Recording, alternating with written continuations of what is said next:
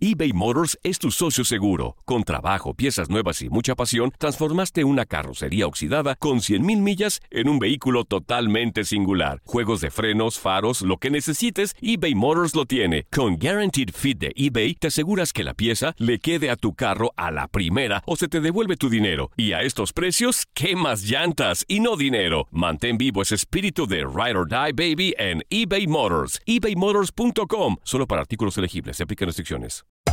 Hacer tequila, Don Julio, es como escribir una carta de amor a México. Beber tequila, Don Julio, es como declarar ese amor al mundo entero.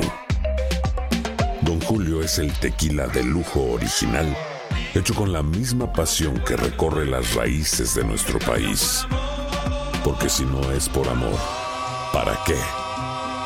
Consume responsablemente. Don Julio Tequila, 40% alcohol por volumen, 2020. Importado por Diageo Americas, New York, New York.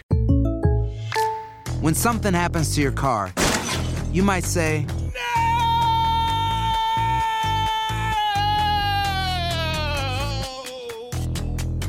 My car. but what you really need to say is something that can actually help. Like a good neighbor, State Farm is there. And just like that, State Farm is there to help you file your claim right on the State Farm mobile app. So just remember, like a good neighbor, State Farm is there. State Farm, Bloomington, Illinois. Si no sabes que el Spicy McCrispy tiene Spicy Pepper Sauce en el pan de arriba y en el pan de abajo, ¿qué sabes tú de la vida? Para, pa, pa, pa.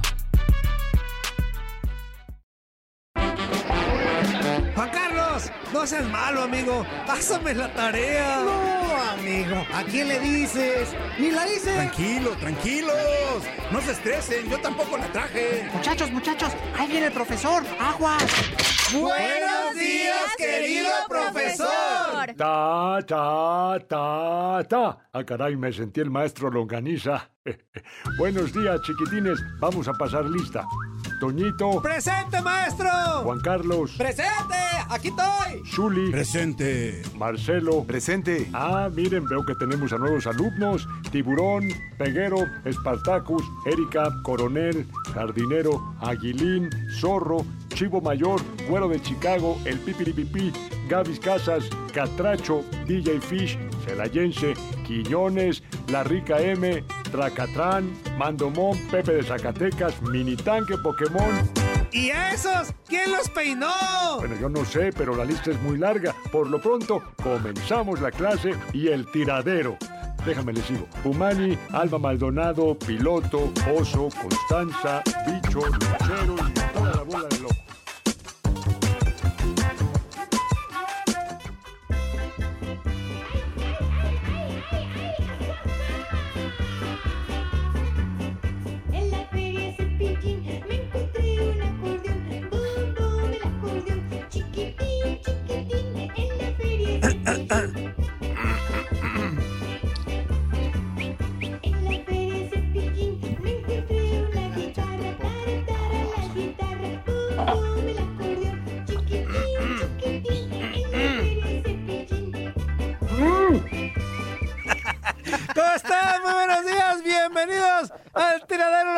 Muchísimo gusto. A nombre del titular de este espacio, Juan Carlos Ábalos Comparán, que ya lo escuchó usted muy bien, a Chichimeca Guerrera. Les saludamos con mucho gusto, Toño Murillo, en este 30 de abril, Día del Niño. Vamos a festejar a todos los mocosos del mundo y al chiquito interior que todos llevamos todos los días. Así que bienvenidos, vamos a pasarla muy padre. Ya está André, ya está el Zuli. Así que todos listos. Vamos a darle con Tocho Morocho porque hoy hay un programa especial con invitados. A ratito tendremos al señor Ramón Aranza, tendremos a Matías Buoso, tendremos a Guillermo el Wendy Mendizábal, histórico de Chivas y de Cruz Azul. Así que ¿Qué húbele, qué húbele, qué húbele con este programón y muchas cosas más efemérides? No, de verdad que hasta Quiñones va a estar con nosotros. Así que arrancamos saludando al titular de ese espacio, Juan Carlos Chichimeca Guerrero. Amigo, ¿cómo estás? Quiero saludarte a toda la gente que ya está pendiente de esto que es el tiradero, Andreita, mi queridísimo Zuli Ledesma, pero sobre todo quiero saludar a todos los niños que nos están escuchando, porque sabemos que están en casita, están en- con su familia, están ahí, este, pues cuidándose de la cuarentena, ¿verdad? Y les queremos mandar un abrazo muy eh, especial, pero sobre todo, ah, pues, ahora sí que, a ver si me volvió solo, a mi chiquito. O sea, mi JJ, claro que sí, le quiero mandar un abrazote y un besote a mi JJ que allá anda dormido allá arriba, pero no se quería dormir hasta que dieran las 12 para que le diera su abrazo del Día del Niño. Entonces, un abrazote para todos esos chamaquillos que andan por ahí eh, echando guerra y haciendo mucha tarea porque también tienen mucha tarea. Quédense con nosotros, se la va a pasar sensacional. El día de hoy tenemos, como ya lo escuchó, muchos invitados, así que, uy, errorzazo si le cambia, ¿eh? Exactamente. ¡Zuli! ¡Nuestro Zuli! ¡Chiquito Ledesma! Buenos días, buenos días, Antonio, buenos días, fuerza, la verdad que muy feliz por eh, el festejo que tenemos que hacerle a todos los niños ahora, por supuesto. Y como dice la canción del Cepillín, Mira. El acordeón, la guitarra, ¡Zulillín! ¡Zulillín! ¡Hey, hey, hey, hey, hey, hey, hey, hey! Es un buen amigo Ricardo González, ¿eh? Toño? ¿Sí? Si No lo sabías. Ah, mira. Claro. ¿Lo conoces? Ah, ¡Zuli, pues háblale! Pues no me contesta, Antonio. Ah, Estuvo ok. por, eh, Guadalajara hace poco tiempo. Ajá. Me marcó porque coincidió con un amigo que tenemos en común. Me marcó, lo saludé y la verdad que ahora lo recuerdo con mucho más cariño en este día. Muy bien. Y también Ah, qué bien, ya está nuestra maravillosa y fantástica, la chiquitita, Andrea Martínez. Hola chicos, ¿qué tal? Buenos días, ¿cómo están? Ah, perdón. Programón que tenemos el día de hoy. aunque sea Sí, del niño. Día ¡Ey, Toño! eh, Esa ya va a ser mi canción de todos los días, ¿verdad? Ya, ya- ya vamos a ponerte esa canción como presentación. Ah, muy bien, no, está perfecto. ¿Cómo estás, Andrea? Muy bien, pues como dicen, mandarles un abrazo a todos los niños en este día y sobre todo a mis primitas Emiliana e Isabela, que son mi adoración, entonces Ahí está. Ah, Muy bien, oigan, y yo quiero pedirles un parillo a todos porque hoy, aparte del Día del Niño, es cumpleaños el número uno de mi hijo, Sebastián, es el cumpleaños número uno. Ah, del chaparrito. Nació el 30 de Sí, abril el inútil, este, el 30 de abril quiere regalo doble el menso este, este, pero para que me ayuden a cantar las mañanitas. ¿Y bueno o pues, no? échale, One, échale, échale, amigo, two, échale. three.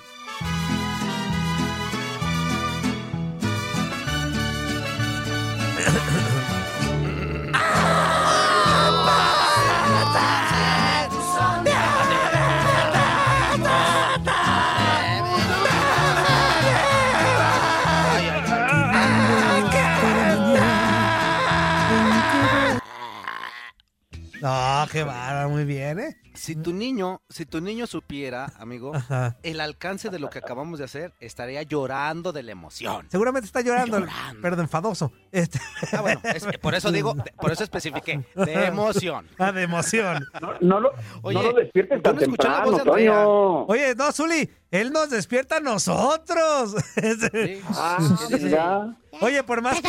Ajá, ya vete a trabajar, Pellón. así ya, así me dice. Vete a trabajar, Pellón. Ahí voy, Ya Sebastián. Sebastián, Sebastián, ahí voy, Sebastián, ahí voy. Eh, Pellón, ya no te hagas güey aquí. Vete a trabajar. Sebastián, papá. pero es mi descanso, es sábado, inútil, no voy hoy. Eh, eh, aquí no descanso, vete a trabajar. ¿Qué? No descanso, vete a trabajar.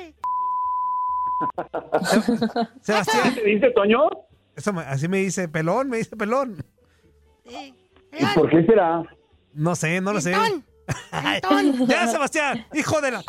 Ah, Toño. 15 años. ¿Así le dices? así, ¿Le dices, Zuli. Hay que tener mano dura, Zuli, con los hijos. Imagínate niño, con el pobre niño de un año. No, no es cierto, es qué una- chulada, mi bebecito, este que ahorita ya está en su plena vagancia, que queriendo caminar y hijo de su mal dormir. Oye, ¿y coincidió que ahora es su cumpleaños? Sí, coincidió un 30 de abril del año pasado, fue, ya estábamos recibiéndolo a, a- a mi, a mi- a Sebastián. A ti también. Muchas gracias, muchas gracias. Bueno, Tu señora y a ti también, por supuesto. exactamente, mi Zuli, muchas gracias. Teléfonos en cabina, 1833-867-2346 y en el que pachó 305-297-9697. Hoy está muy sencillo la dinámica.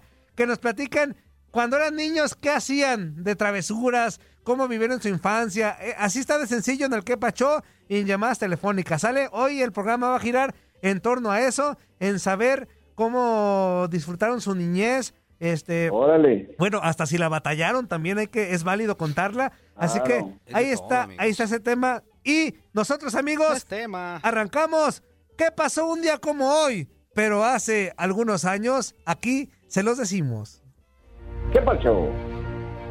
El 30 de abril de 1993, la puñalada de un fanático truncó una de las carreras más brillantes del tenis mundial, la de la yugoslava Mónica Seles. Seles tenía 19 años y se disponía a romper todas las marcas. Había arrasado con 7 de los últimos 9 grandes slams. Con un tenis agresivo y muy potente, se había coronado reina del tenis femenino, desplazando a la alemana Steffi Graf. Pero ese 30 de abril todo cambió. La número uno del mundo disputaba un cuarto de final contra la búlgara Magdalena Maleva ante 6.000 espectadores en el torneo de Hamburgo. Celes había ganado el primer set por 6-4 y el duelo entraba en la fase decisiva en el 4-3 de la segunda manga a favor de la yugoslava. Eran las 7 menos 10 de la tarde cuando Celes profirió un grito de dolor al incorporarse del banco tras un descanso.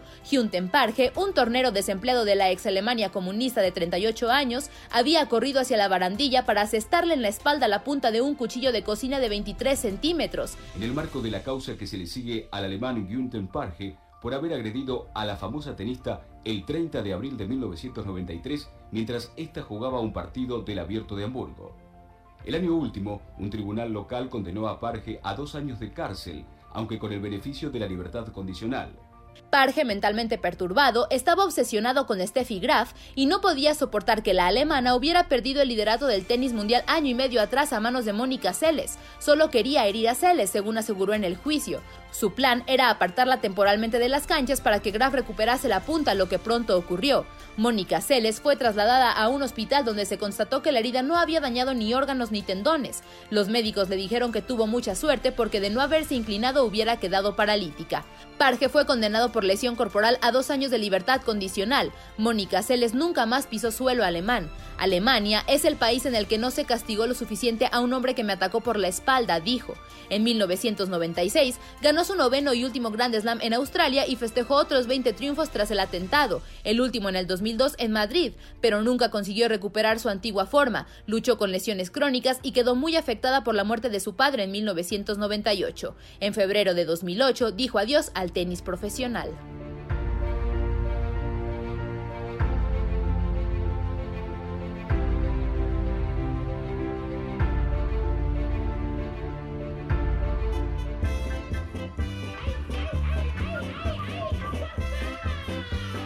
Ahí estuvo la efeméride del día de hoy. Para... Interesante, amigo, ¿eh? Sí, oye, y... A mí, Oye, yo oye, recuerdo- Toño. Sí, Zuli. Entonces, ¿Mónica C. le recibió la puñalada trapera? Exactamente. Recibió la puñalada trapera, mi Zuli. Híjole. Híjole, qué fuerte, qué fuerte. Las perditas después de las 12 del día. Las perditas después de las 12 del día, Zuli. Sí, un hecho desafortunado. Bueno, por, por lo que estoy escuchando, pues. Un hecho Sí, desafortunado no, de hecho- en el mundo del tenis, que estaba, Sí, sí, sí. estaba catalogada, am- amigos, para ser la número uno del mundo.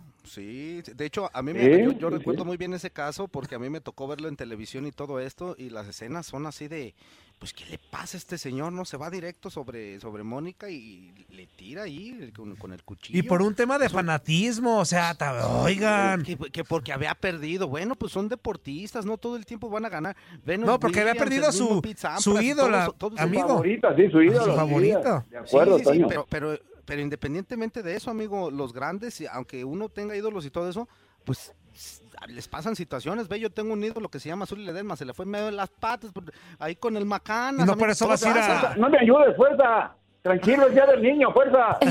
Ah, per- perdón, Zuli, perdón. Y no por eso vas a ir a estoy dando un cuchillarlo, ejemplo, pues, ¿verdad? A- A. Zuli, no por eso vas a ir a cuchillar a Zuli porque, porque cometió no, un no. error. De- Uno de tantos que cometió. No Sí, por, no eso me va a hacer la puñalada trapera, ¿verdad? Pues no, Zuli, no. Va- pues, a ti va a ser puñalada trasera, Zuli.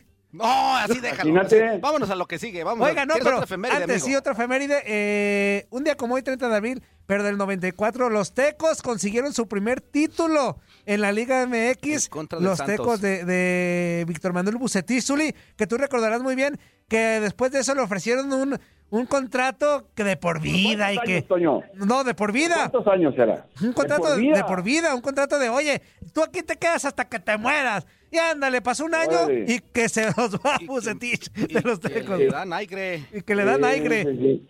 Pero. Rey Midas. Sí, exactamente. Una final contra Santos Laguna que la gana en el estadio 3 de marzo, un 30 de abril Ah. del 94. Esos tecos que la neta jugaban bien chido al fútbol, que, que se No, empinaron ¿y a la América. Santos? Sí, también Estaba- Santos, claro. Estaba, si mal no recuerdo, este, Ramón Ramírez, el, el- creo que estaba, no me acuerdo si estaba ya el ruso Adomaitis, estaba Apud. ¿no estaba Apud? Ah, Apud. el turco Apud, sí, cómo no, o sea, era, era, era un equipazo también el del Santos, ¿eh? Sí, de acuerdo. De acuerdo totalmente. Y de- desde ahí empezó el Rey Midas, ¿no? A tener resultados importantes dentro de lo que fue el fútbol mexicano. Sí, Sí, pues imagínate, conseguir el único título que tuvo, y, y digo que tuvo porque pues ya no está en la primera división, el equipo de los Tecolotes de la Autónoma de Guadalajara, con, con un año de verdad sensacional ese del 94. Yo creo que mi. Andreita todavía- todavía ni nacía, ¿no? En ese, en ese año. ¿En, en qué año, ¿En qué año naciste, Andrea? En el 95. Ah, mira, Ah, cuando no, se pues fue gracias. Bucetich. Buenas, buenas noches, estamos hablando de historia. Buenas noches. Sí. Cuando corrieron a Bucetich, nació Andrea. Ah, pues, eh, eh, Ándale. fíjate, fíjate, para que veas la maldad que traes en ti. Primero, no quieres al Buki. Al Buki. No quieres al Buki. Le dices, ese, este, este, Jesús de Iztapalapa, que no sé qué. No, no, yo no dije eso. Que na- nace Andrea y pum, corren al buce que tenía un contrato vitalicio. No, buenas noches contigo, Andrea. ¿Qué Ay, pasó? qué barbaridad. Ya bueno, sé. ¿Qué sigue ahora? pues están las efemérides y vámonos con esto.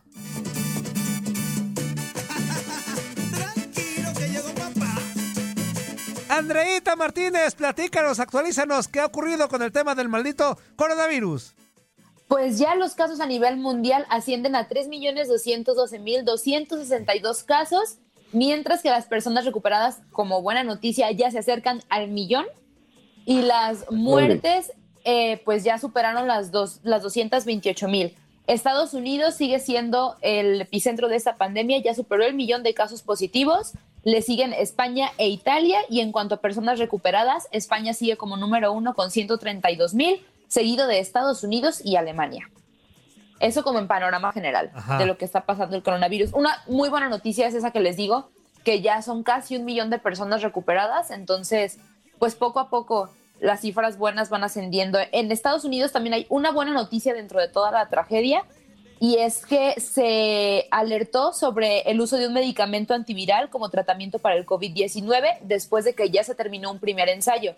Cabe destacar que el fabricante de este antiviral dice que no se ha probado que sea del 100% seguro y hay otros estudios que dicen que la eficacia de este antiviral no está tan clara, pero al parecer podría funcionar como cura también para el COVID-19. Pues, o sea, es una, esa es una buena noticia. Pero pues ahí ¿Sí? eh, queda, queda, sí, o sea, hay buena noticia porque se está trabajando para cortar el virus, ¿no? De alguna manera y, y conseguir una vacuna cu- con el cual pues se, vaya acabando esto y, y- y se vaya acabando toda esta situación, ¿no? Y se, y se controle y sea una enfermedad como cualquier otra, como una gripe normal, como una neumonía que se puede curar, que se puede este, tener un tratamiento adecuado. Pero y pues todavía, como está muy reciente, pues queda todavía esa cosquillita de, pues bueno, y si lo vas a curar y si le da otra cosa, ay, pero pues eso es bueno, ¿eh? Esa es una muy buena noticia, Andrea, que ya se esté trabajando para, para conseguir la cura de este, como dijo el, el- el melón este que tenemos ahí nosotros de productor. este el maldito coronavirus. ¿El, el, el- el- el qué? ¿El muelón? ¿Te atreviste a decirme muelón? No, amigo, no, amigo, no, no, no. Si tú tienes unos dientes prominentes hermosos como los de Freddie Mercury, famosos, hombre, no, ¿qué, te, qué me dices, hombre? No, no, por Dios. Pero no dejan de ser prominentes, Toño, ¿eh? Ah, ah, bueno. Ah, muy ¿Eso bien. qué, ni qué? Eso que. También- Perdón, Andrea. No, no, no. En Estados Unidos, eh, pues ya ven que están regresando poco a poco a la normalidad. Las autoridades de Florida anunciaron que Miami-Dade, Broward y Palm Beach, Palm Beach, perdón, van a ser los tres condados que todavía no van a regresar a, a la normalidad. Son los más afectados del estado de Florida. Actualmente Florida tiene 30 do- 32.846 contagios y 1.171 muertes. Entonces, pues todavía está un poquito complicada la situación en Florida, por lo cual esa región que es la más afectada no va a regresar a la normalidad hasta que pues sus números mejoren. Pues sí, está bien, está bien, o sea, se tiene que tomar las medidas necesarias y si todavía no está para, para que salir, no, a lo mejor algunos estados, como ya lo mencionaste también el día de ayer, eh, pues ya están volviendo un poquito más a la normalidad, ya hay este, más gente en la calle, ya los dejan salir a, a más cosas, pero si todavía hay puntos rojos en, eh, acá en Estados Unidos, pues así tiene que ser, amiga, pues tiene que cuidarse, pues. No tenemos que bajar la guardia, ¿no? Sobre todo. y las providencias también. Ah, sí, la providencia. Sobre todo eso, porque sí. Ya, Sí me, ya, ¿Por hasta, ya hasta el gorro esa palabrita, las providencias. ¿Por qué? Pues eso es una palabra muy, a- muy adecuada y bien utilizada, inútil. Ya sé. Aparte es el estilo del Zuli, ¿está bien? Pues por eso. Antonio, Antonio, El Zuli, el yo Zuli. entrenaba allá en la colonia Providencia en Guadalajara. Ah, con razón. Exactamente, exactamente. Andrea, ¿En dónde estaba el Club Deportivo Guadalajara? Sí, ya sé. López Mateos y la, la avenida López Mateos y la calle de Colomos en Providencia. Ajá. Andrea, una más, una más. Una más, pues bueno, el ministro de Paraguay, Ra, ra, Julio ra. Mazzoleni, confirmó este miércoles que algunos de los artículos sanitarios que compraron a China para reforzar su sistema de salud llegaron defectuosos. Dentro de lo que se pidió están mascarillas quirúrgicas, camas, trajes de protección, protectores faciales, protectores oculares, mascarillas N95, de los cuales se pagó un anticipo del 30%, pero bueno, algunos llegaron defectuosos. Eso es tocho. Muy bien, Andreita. Thank you very much. Ahora vamos con esto.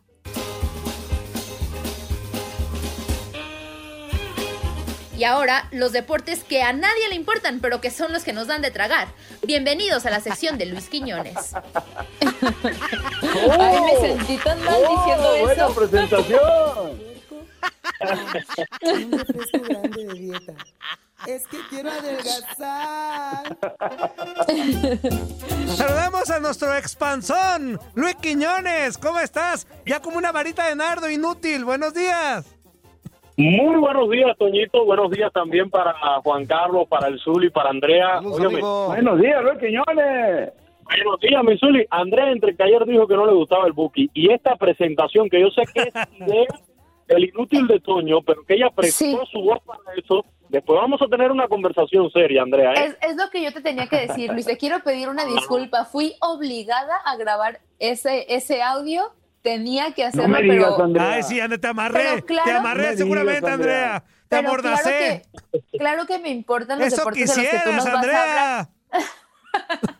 Porque tú sabes, Luis, que a mí me encanta compartir programa Ay, contigo. sí, entonces, ya, resulta. Ya, eso le ya. dice a todo, amigo Quiñones, amigo Quiñones, eso le dice a todos los locutores, ¿eh? También nos dijo nosotros, encanta. ay, Juan Carlos, qué maravilla. Ay, Y Félix, Félix, me encantan. Ay, ay, ay, Félix. Félix, Félix, no sabía que escribías, es más, no sabía ni que porteriabas, pero qué gusto estar Ay, contigo. sí sabía. A todos nos dicen lo mismo, Quiñones, no le creas. Córrele, Qué pues, Quiñones, que te quedan tres minutos y medio. Rápidamente, en medio de todas las buenas noticias que hay eh, y la expectativa positiva en torno al regreso del béisbol de MLB, eh, se espera que ya para el mes de junio todavía son propuestas las tres divisiones que ya comentábamos ayer, pero un poquito la mala noticia que surgió también en el día de ayer fue que el Salón de la Fama de Grandes Ligas en Cooperstown anunció que este año no efectuará la ceremonia de exaltación, donde entre otros pues iban a ser exaltados a la inmortalidad del béisbol nada más y nada menos que Derek Jeter, el ex capitán de los Yankees de Nueva York, también Larry Walker. Y bueno, en el caso particular de Derek Jeter es que se esperaba una gran afluencia de personas.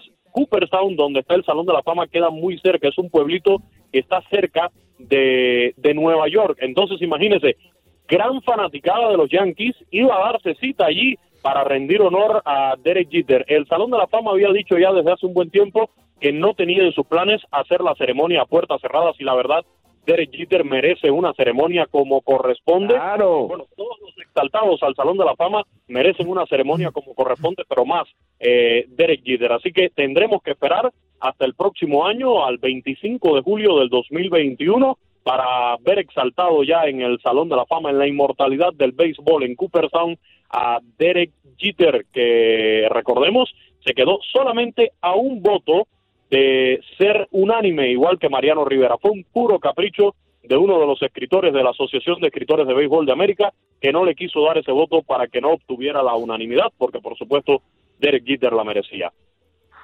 Híjole, pues qué mala noticia, ¿no? Pues para, para Jeter, esperando todo, todo el año para que te puedan exaltar allá a Cooperstown y a final de cuentas por todo este maldito coronavirus. Pues no se va a hacer, hermano. Sinceramente, que, que- que- pues es una noticia mala, pero pues a final de cuentas él ya sabe que tiene su lugar ahí, ¿no, amigo? Sí, sí, no, ya, ya, ya está asegurado, ya en las votaciones ya se quedó ese Merecido voto de lo totalmente, Luis Quiñones, ¿no? Este, esta exaltación. ¿Qué es exaltar?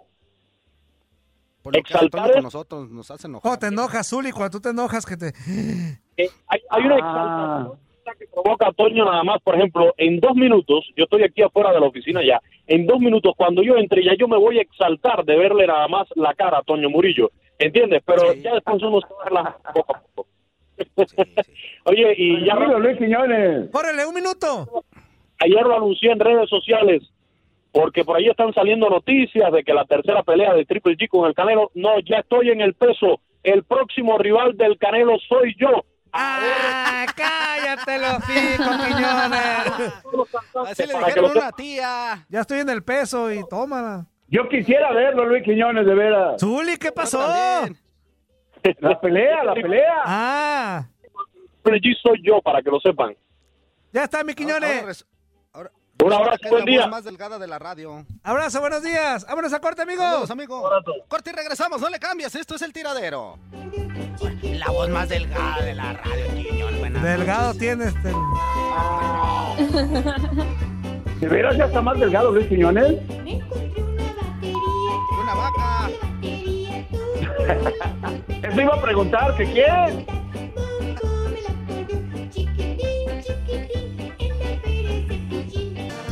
¿Qué pasó, chiquitines? ¿Qué tanto han aprendido en este programa? ¿Verdad que nada? Pues claro que no, no tendrían por qué. Pero qué divertidotas están dando, ¿a poco no? Esto es El Tiradero.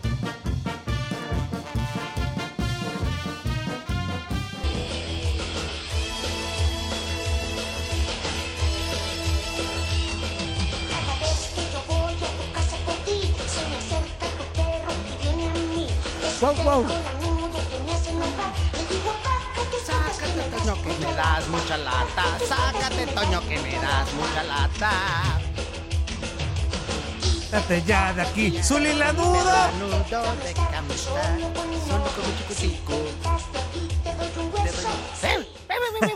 Ya estamos de regreso. ¿Cepillín, Toño? No, Zuli, ese ya Chabelo. ¿Cómo, a ¿Cómo ser es Chabelo, Cepillín? Zuli? Zuli. ¿Cómo se pilló? Con razón. Con razón se me hacía Ay, Zuli. conocida la voz, digo. Mira, Zuli, Zuli. Cepillín, Cepillín, Chabelo. Chabelo. Cepillín. A ver, repite con nosotros. Cepillín, Cepillín, Chabelo. Chabelo. Chabuelo. Te pico la. ¡No! Oye, Andrea, Andrea, una, una pregunta, Andrea. Por cierto, este, ya estamos de vuelta, ¿eh? Por si no se habían dado, este, pues cuenta, Cuenta. ya estamos de vuelta en el tiradero, estamos en, en vivo a ¿Ah, través de tú en el ¿Ya? radio. Sí, pues ya, ya estamos, ya estamos. Oye, Andrea, Mande. eh, ¿tú con qué, con qué tipo de música infantil creciste? ¿Te tocó todavía Cepillín? Porque Cepillín todavía se No, sigue ¿tú crees? Estuviste Pues con. Chabelo, este, eres de Tatiana para acá. la- o- o De RBD. escuchabas tú? Pues mira, RBD no era como infantil, pero sí veía rebelde. Ay. Este, Ya vimos por qué te quedaste como te quedas. eh, Tatiana, me acuerdo de muchas canciones de Tatiana. De Chabelo Tatiana. casi A no recuerdo. una de A ver, Tatiana. una de Tatiana. La- Los marcianos llegaron ya. Y llegaron bailando ricacha. Ricacha, ricacha, ricacha. Oye, Así va la de ¿puedes ¿Era de Tatiana. ¿Por qué hablas así? Bueno, ¿Por yo la- yo la como conocí que con Tatiana. Una papita? No, O sea, los marcianos es que no sé cantar y me da pena cantar, la verdad. Ay, Ah, tranquila. cántale. Oiga, Enséñale cómo se hace, Toño. ahorita, ahorita le canto. En lo que arreglamos el canto. Vamos con esto. Más de 20 años en los medios de comunicación y un apasionado del fútbol americano. Bien entonces en segunda oportunidad y gol. Por el récord de Dan Marino. Necesita 7 yardas.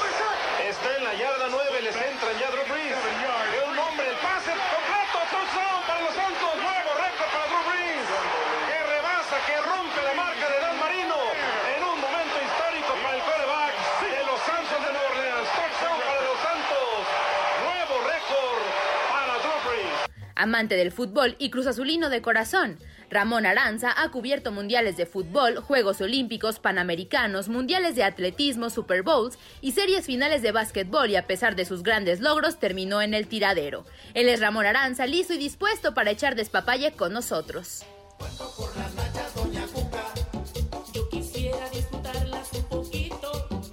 Un poquito.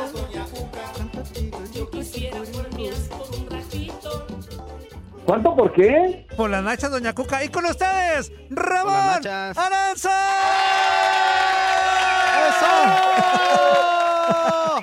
¿Cómo estás, amigo? en mi, vida, en mi vida, en mi vida me habían dado un recibimiento como este, ¿eh? Y Llegué al tiradero. Gracias, gracias.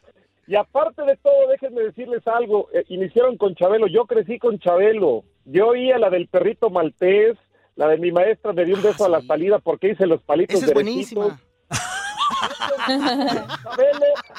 Oye, esa canción lleva como morbo, ¿no, Ramón? La catafixia. Oye, Ramón, esa canción lleva morbo porque mi maestro me dio un beso en la salida porque hizo los palitos derechitos. Pues sí, bueno. Palitos eh, parejitos, no- parejitos. Ah. para, eh, para- para aquel que sea mal pensado, sí traía este jiribilla esa canción. Y yo perdí eh, con Chabelo, fui a concursar y perdí la catafixia por culpa de mi mamá. Porque yo ya, ¿En yo ya había ganado mi paquete que traía una bicicleta, productos de una de, de- de una marca que este, hace galletas, etcétera, etcétera, balones también. Bueno, ya no existen los balones, pero eran Armen, me acuerdo, balones Armen. Ajá. Me había, me había ganado varias cosas y mi mamá a fuerza quería los muebles de esta mueblería muy famosa que ya saben todo mundo. Este, Un tronconón, yo a- un tronconón. a Chabelo durante mucho, a mucho tiempo. Y ahí por ir, este, por hacerle caso a mi mamá, perdí y me gané una olla de tamales y al otro día en mi escuela no me la acababa. Saludos a todos. O sea que le entraste a la catafixia, Ramón. Programa, ¿eh? Le entraste a la catafixia. Y tuve que entrarle porque mi mamá me forzó y estaba en el público y yo ya me quería ir con mi bicicleta y ella me decía, vas por los muebles de, de- ya saben cuáles. Ajá. Y este, Sí, sí, sí. Los pues del tuve que tronconón, los del tronconón. Eh, del tronconón, exactamente. Y entonces este, pues, me gané mi olla de tamales y al otro día pues, en la escuela todos los chavos me gritaban, tamales, dame dos de dulce. todo el mundo veía, todo el mundo veía a Chabelo, entonces no me la acabé como una semana. Que te dijeron, peras, Ramón, peras, Ramón. Dale. No, ¿sabes qué? ¿Sabes? Lo que más me, lo que más me asustó es que me puse a llorar y al final, cuando, cuando nos vamos a comercial, me habla ya Chabelo con su voz normal, que es una voz muy gruesa, muy, muy grave. Me acabó dando una. Un, carro deslizador, ¿ya saben cuál? ¿Sí? Así, ajá, Sí, sí, así, sí. así como de compensación. Entonces fue mi, mi, mi triste historia con Chabelo y me acaban de traer este, memorias maravillosas. Les mando un fuerte abrazo a todos los que están por acá y a toda la gente que nos está escuchando. Eso. Oye, Ramón, pues, pues hoy la neta no tenemos un tema que, que hablar. Entonces, como, Ah, es que yo. Chabelo, no pasa nada. como la onda es el Día del Niño, arrancamos. A ver, recuerdos de tu infancia. ¿Cómo fue tu infancia? De la infancia de Ramón Aranza. Aparte de esa, pues. Ah, pues fue, fue padrísima porque yo nací en una unidad de estas en donde hay muchos edificios, una unidad muy popular. Entonces, eh, los chavos en aquel entonces podíamos jugar libremente. Literal, en vacaciones te salías a las 9, 10 de la mañana, regresabas a comer a la casa, te volvías a salir y tu mamá te gritaba por ahí de las 9 de la noche, ya métete, ¿no? Porque estás todo el día fuera ni se preocupaban, era otro México. Y cuando era temporada de fútbol, pues salías con tu balón. Temporada de fútbol americano, salías con tu casco y tu balón de americano. De béisbol, con tu bat. Entonces, fue llena de, de, de juegos, de amigos, de diversión. Era otro México y la verdad la pasé padrísima. Entonces, ese es mi, mi máximo recuerdo. Tuve una infancia muy, muy feliz. No era eh, el barrio, digamos, más, eh, más hermoso, pero a mí me parecía que era Beverly Hills. Era, era el mejor lugar para crecer. Oye, Ramón. ¿Y cuál eh, era el sueño de Ramón Aranza? Exactamente. Te Ah, saluda mi- aquí tu amigo Fuerza Guerrera. ¿Cómo estás? Ah, mi querido Fuerza, Fuerza Guerrera, te mando un fuerte abrazo. Fíjate que yo, como muchos, quise ser futbolista. Nada más que yo no me lastimé la rodilla, yo era muy malo. Entonces, lo, in- lo intenté, pero no se me dio. Y, y por eso Yo- yo admiro a- a, gente como, eh, como también era cantante. ejemplo, lo- ¿Eh? Yo era cantante, fíjate, pero también me, me lesioné la rodilla y ya dejé de cantar, ya no pude. sí, suele, Sí, suceder. Y, y entonces, fíjate que eh, como ya no pude ser este futbolista, eh, decidí mantenerme en algo que tuviera que ver con el deporte. Y un día estaba yo eh, en mi carro, yo no sabía qué hacer, había vendido seguros, cursos de inglés, había pasado, a- había sido promotor de lucha libre, por cierto, ¿eh? Ah, mira. Fíjate, Órale. este, Órale. papeletas de lucha libre al sureste, y allá por Salina Cruz, Oaxaca, que es la tierra de mi mamá, y a, a Oaxaca y a varios lugares de, de aquel estado, yo llevaba papeletas, entonces tuve tratos con la, la- la- bueno, pues con Triple A y anduvimos ahí trabajando con, con, con algunos este, amigos, y pues andaba yo buscando mi destino, y un día iba yo oyendo la radio, y, y de pronto dicen, ¿quieres ser como Toño de Valdés? ¿Quieres ser como Pepe Segarra, Enrique Burak, el Che Ventura, etcétera, etcétera? Ven a la escuela Raúl del Campo, así lo- un anuncio en, en radio. Y, y yo a todo lo que decían decía, yo sí quiero, sí quiero, sí quiero. Y acabé en ese curso y ahí cambió mi vida y entonces, bueno, ya estamos de este lado. Yo quería estar en algo relacionado con los deportes y afortunadamente pues ya son este un poquito de años que eh, quedamos por acá. Y entonces es una historia medio rara, quise ser futbolista, no pude y ahora andamos de este lado de los micrófonos. Eso, Zuli. De acuerdo, Ramón, muy interesante, ¿no? La forma como se va dando esta posibilidad de estar en los medios y sobre todo de seguir el deporte que más te gustaba, que me imagino que era el fútbol. Claro, y, y ¿sabes qué? Yo te admiraba, Zuli. Y admiraba. y Ah, muchas gracias, Ramón. Jamás me salió el, pe- jamás me salió el peinado a la Zuli Ledesma. Lo intenté, te lo prometo. Es que era nada más mover la cabeza y ya, Ramón. Eh, eh, me, me- me parecía más, ah, estaba entre Celada y Zuli Ledesma que traían así una mata más o menos parecida, pero la del Zuli Sí, sí, sí. categoría, como más caché. Órale. ¿Cómo lo admiraba? ¿Cómo lo admiraba, Ramón? Si se le iba por las patas los balones. o sea, Ramón, por favor. No, no, perdón, pero eh, el Zuli era, eh, eh, era y sigue siendo un figurón, ¿eh? Un auténtico Escucha, Toño, figurón. por favor. Sí, sí, sí. Y, y- y entonces, bueno, pues Gracias, eh, seguíamos los partidos de, de, de todos. Yo soy Cruz Azulino, pero pues, evidentemente seguía todos los partidos y yo veía y admiraba mucho al Zuli Ledesma. Entonces, claro, este, también tenía yo mi, mi, mi gran ídolo del fútbol, que era Miguel Marín, porque era el portero de mi Sí, equipo, Superman. el portero de Cruz Azul, ¿no? Exactamente. Y por supuesto, arquerazo, el Superman Marín. Sí, sin duda. En aquel entonces Cruz Azul traía puros superhéroes, ¿no? Porque traías al Calimán, traías al Sí. Superman también, traías... este, bueno, y, y, y luego te acuerdas, este Zuli, que había revistas de las chivas que, que eran así, los hacían ver como superhéroes, ¿no? Sí, sí, sí. Chivito, creo que se llamaba la revista de Guadalajara. Exactamente, exactamente, y todas esas las... En precipicio. Ay, no. Ese es Ah, otro, ah, perdón, ese es perdón. otro. Ay, Ah, muchachos. Yo Es leía también- Es otra. también muy conocido, pero es otro, es otro, es otro. Andrea. Qué bárbaro, con Andrea, qué, qué vergüenza. Andrea. La princesa, le dicen Ramón, princesa. Pues, ¿qué hago ya aquí? Bien. Ya me acostumbré. ¿Ya te acostumbraste? Sí, pues ya. Ya, diario, Bueno. diario son así. Yo quería preguntarte. Pobrecita. Sí, claro. Pues sí, pero está bien. Este, dices que eres Cruz Azulino. ¿Cómo llegó ese amor a los deportes cuando eras niño? A ver, ah, te te voy a contar una historia que es así medio romántica. Yo tengo un tío. Ah, permítame, era, permítame. eh, Espérame, espérame, Ramón, espérame. ¿Va a ser romántica? ah, muchas gracias. Adelante, querido Ramón Aranza, para que nos cuentes esa bonita vivencia. Vamos a transportarnos allá a tiempos lejanos por los 70. Estaba yo en una hamaca en Salida Cruz, Oaxaca, porque allí íbamos, me llevan todas las vacaciones. No sé por qué a mi mamá le encantaba ir a su tierra y nos dábamos unas aburridas tremendas. Pero estábamos en la hamaca y tenía un tío que era un eh, locutor frustrado.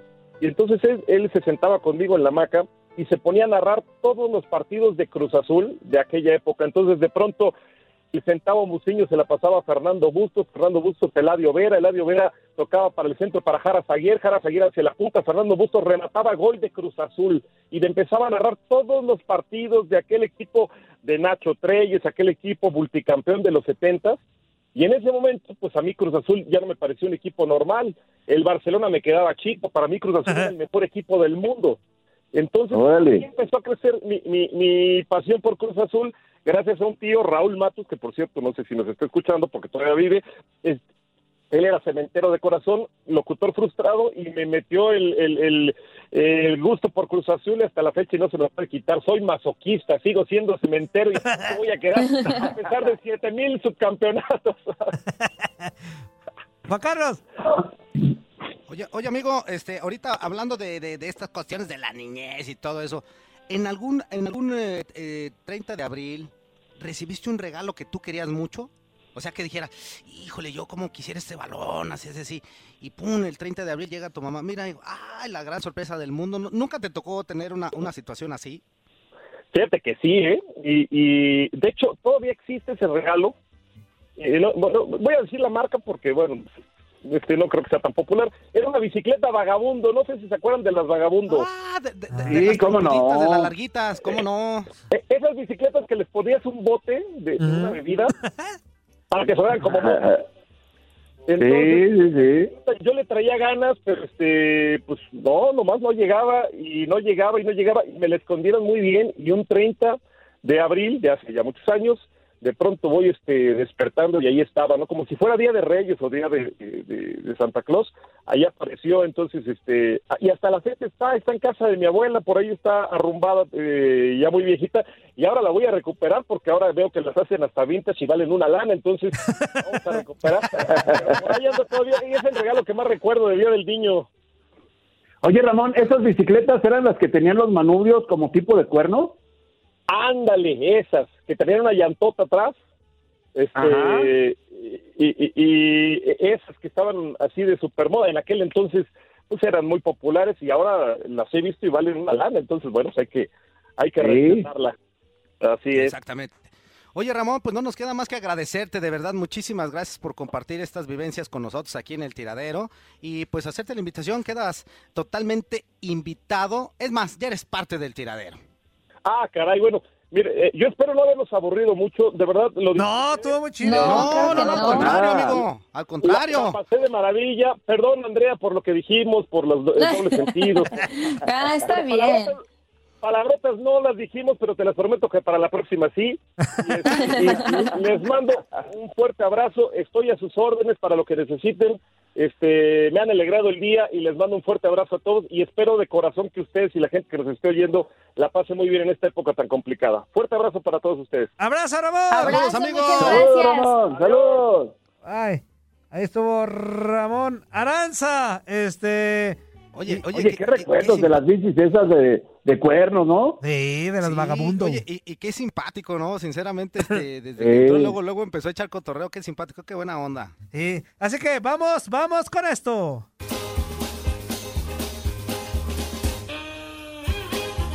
En tu casa, en tu trabajo, ¿no te pelan? No te preocupes, nosotros tampoco lo vamos a hacer, pero seguro te servirá para que te desahogues. Estos son los que pacho.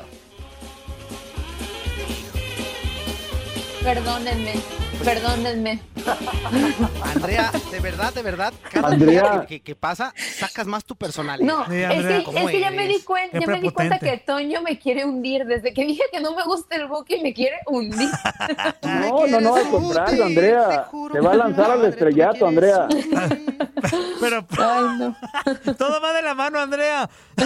El que entendió, entendió. Este... Ay, no. One, two, three. Muy buenos días, mi gente del tiradero. Los saluda su amigo el Pingüis, Pingüis, Pingüis. Un saludo para Marcelo, ya sé que no está. Para el Zul Ledesma. para Buenos Ábalos, días, buenos días, para Pingüis. Murillo, Saludos. Para Martínez.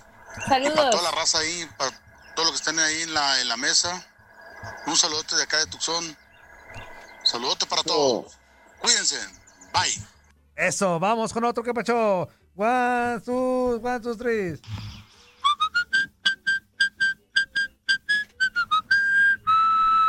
Ah, caray. Yo creo que era la de Zacazonapan.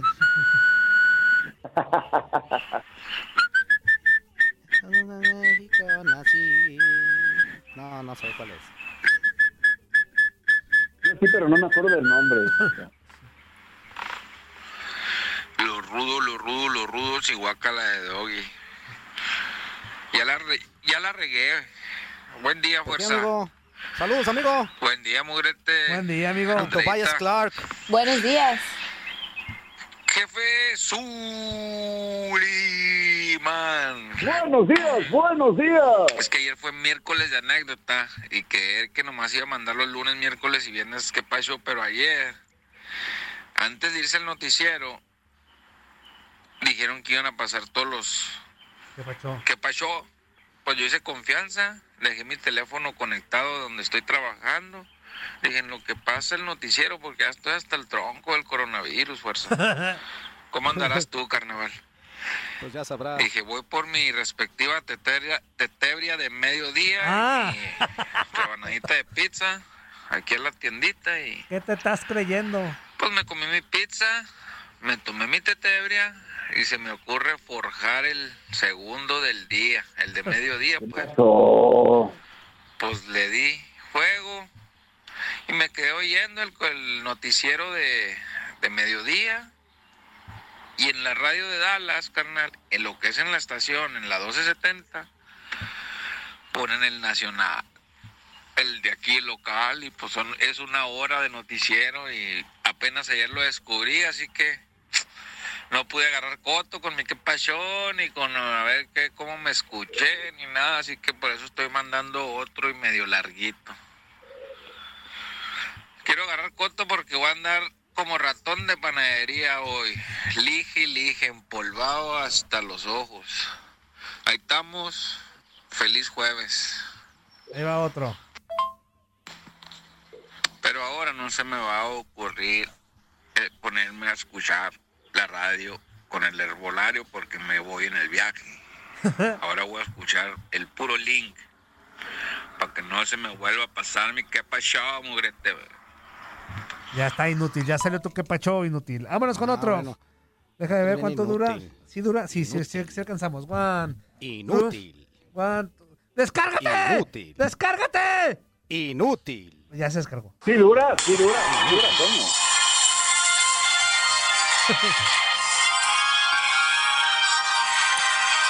Buenos días. Sí, muy buenos días. Desde Las Vegas, Nevada, Naughty Takis nos trae algo que está sucediendo de los creadores de... Tú te llevas y no te aguantas. Ay, tú te llevas y no te aguantas. Tú te llevas y no te aguantas, les presento. Los tlacuachines.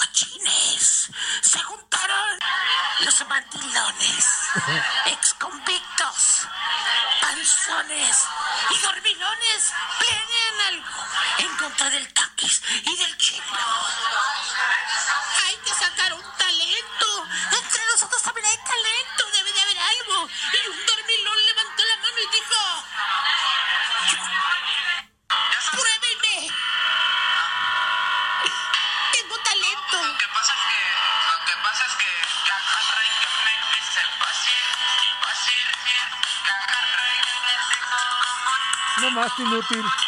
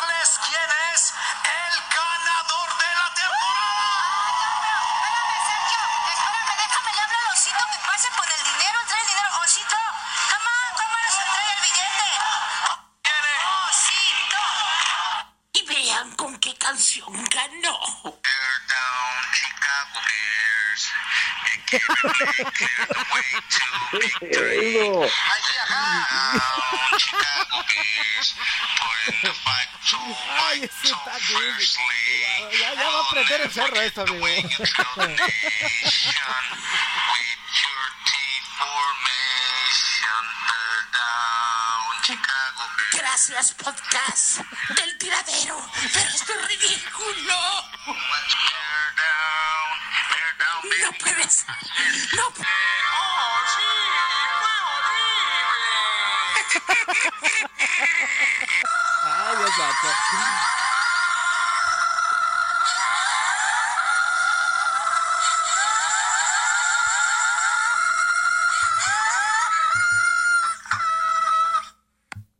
Hijo de su mal dormir. ¿Cómo le encanta meterse en problemas? Eso, Toño. ¿O yo qué, Zuli? Oiga, vamos a la pausa comercial. Líneas telefónicas 1833-867-2346. Hoy hay que festejar al chiquito. Así que todo el mundo contento y emocionados. Vamos a la pausa, amigo.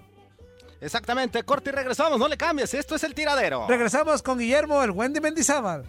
Ay, Eso. Pura en el fútbol.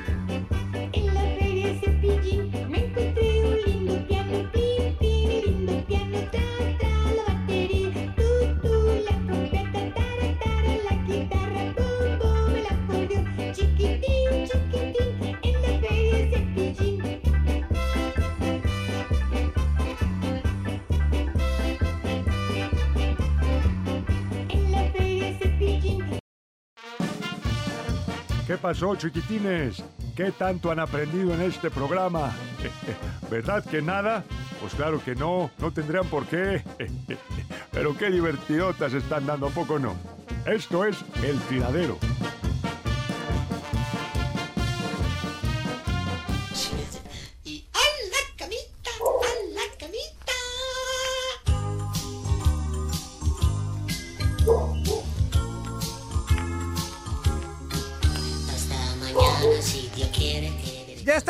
Regreso en el tiradero en este día especial por el Día del Niño. Vamos a festejarle como Dios manda, así que échale ganas todo mundo para platicarnos sus anécdotas. ¡Caen ese perro! Déjame en paz, yo tengo que hablar tres horas. o sea, No. ¿Qué te pasa? No, menso, anda ladrando un perro. No sé si es con Andrea, si es contigo, si es con el Sí. Zuli. Es de mis No, yo no vecinos. tengo perro, amigo. ¿A de tus vecinos? Pues cállalos, Andrea. Ay, Andrea, dile- diles que estás trabajando, por Dios. Pues no los Toño, conozco Toño, a mis deja hablar a. Fuerza Guerrera, por favor. no, Zuli, Zuli. Yo me refería Zuli, al otro perro. No, me ayudes, mi Zuli. Ah, perdón, perdón, perdón. Oigan, No, mi Zuli. ahora ¿Qué pasó, amigo? vamos con esto. Es un ícono del fútbol mexicano. Mi apellido es un poco largo para decir Mendizábal era muy complicado, entonces me decían Mendy. Y en alguna ocasión el entrenador, el Fello Hernández, que ya falleció, este, fue mi entrenador en- en- ahí en ese equipo, en la reserva. Él me decía, algún día me dijo, Wendy, Guillermo Mendizábal Sánchez nació el 8 de octubre de 1954 en la Ciudad de México y debutó en el fútbol profesional en la temporada 74-75 con Cruz Azul. Dirigido por el profesor Raúl Cárdenas, se le conoce como Wendy porque le llamaban Mendy para abreviar su apellido y luego giraron la M para convertirla en W. Inició como defensor central con la función de suplir al defensor chileno Alberto Quien había sido pieza fundamental en los tres campeonatos conseguidos previamente en la Liga Mexicana. El nivel mostrado en Cruz Azul le alcanzaría para disputar el Mundial de Argentina 1978 con la selección mexicana de fútbol. En total disputó 24 partidos y marcó en tres ocasiones con el Tri. Él es Guillermo Wendy Mendizábal, el invitado en el tiradero.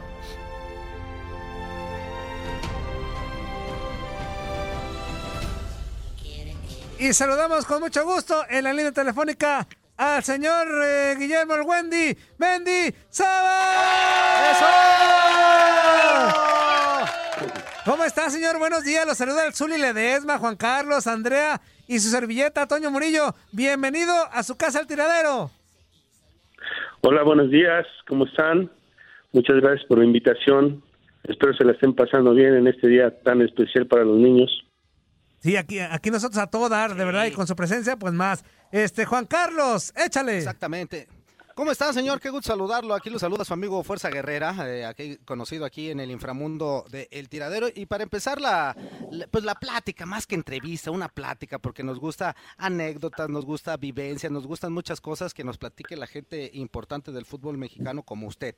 Y a mí me gustaría empezar con, con esa final del 86-87. Usted eh, viene, viene regresando del Rayo Vallecano, del Rayo Vallecano, perdón, de España, y, le toca jugar la final del fútbol mexicano, pero usted ya con Chivas, porque llega a Chivas y le toca jugarlo contra Cruz Azul, pues lógicamente el club que, que- que lo llevó a primera división. Pero ahí hay otro dato más importante. Curiosamente, en el equipo contrario estaba su hermano Marco Antonio. ¿Cómo estuvo esta situación de enfrentar a su hermano en una final? De todas maneras, a final de cuentas, un Mendizábal iba a ser campeón, ¿eh? Sí, efectivamente. Sí, como bien dices, ese, ese año regresé de España, de estar en el Rayo Vallecano, y realmente regreso nuevamente a, a Tecos, porque era el dueño de mi pase, pero en plena pretemporada este, me hablan de Guadalajara, que si me gustaría llegar a, a Chivas, y, y inmediatamente dije que sí, y en cinco minutos arreglé mi contrato con don Marcelino García Paniagua, y bueno, llegué eh, dos semanas antes inici- de iniciar el torneo a, a Chivas. Y pues, me llevé la sorpresa de encontrarme de un grupo pues eh, muy completo de grandes jugadores. Y que el éxito de ese equipo fue eso, que había un buen ambiente, este, éramos muy unidos y que se hace un gran torneo por esa razón, por la calidad de los jugadores y por, por la calidad de, de del cuerpo técnico que había. Y bueno, pues al final nos toca eh, jugar ese partido contra Cruz Azul y como bien dices, eh, pues, en Cruz Azul jugaba mi hermano. Y pues para mí era muy eh, emotivo jugar ese partido, pero también era de... pues, tenía sentimientos encontrados, ¿no? Primero por, por jugar contra Cruz Azul, el equipo que me dio la posibilidad de jugar al fútbol profesional, y donde jugué 11 años, y después llegar a, a, esa, a esta final y enfrentarlos y encontrarme a mi hermano pues en, en Cruz Azul será especial y difícil. Pero bueno al final creo que ganamos porque teníamos un gran equipo te repito. Eh, ese torneo fu- fue el equipo que más puntos hizo más goles metió menos goles recibió y que creo que merecidamente ganamos este ese torneo y bueno pues encontrarme a mi hermano no era fácil y, y como bien dices, había eh, iba a haber un Mendizábal ganador, pero no hubo festejo, aunque hubiera ganado el otro, no iba a haber festejo por por ese cariño y ese respeto que nos tenemos en, en, la, en casa, ¿no? Zuli. Muy buenos días, Memo. ¿Cómo estás? Soy Zuli, soy Javier Redesma, que te saludo a través de estos micrófonos. Es un gusto platicar con un, un ex compañero. Todavía yo lo siento de esta manera. Memo, grandes enseñanzas dejaste en el Club Deportivo Guadalajara y uno de los hombres que te aprendió más fue Chepo de la Torre, ¿no? No, mira, a mí primero me da muchísimo gusto, Zuli, escucharte. Igual, igual, Memo, muchas gracias. Muchísimo gusto por, pues ya, por lo que te pasó, por lo que Sí, me da gusto. gracias. Entonces ahora saber que estás muy bien, eso me, da, me llena de alegría. Y bueno, eh, fue, un, fue un año muy bonito. Bueno, los cuatro años, casi cuatro años y medio que estoy en Chivas, fue muy agradable, pero pues en especial por el título que, que logramos.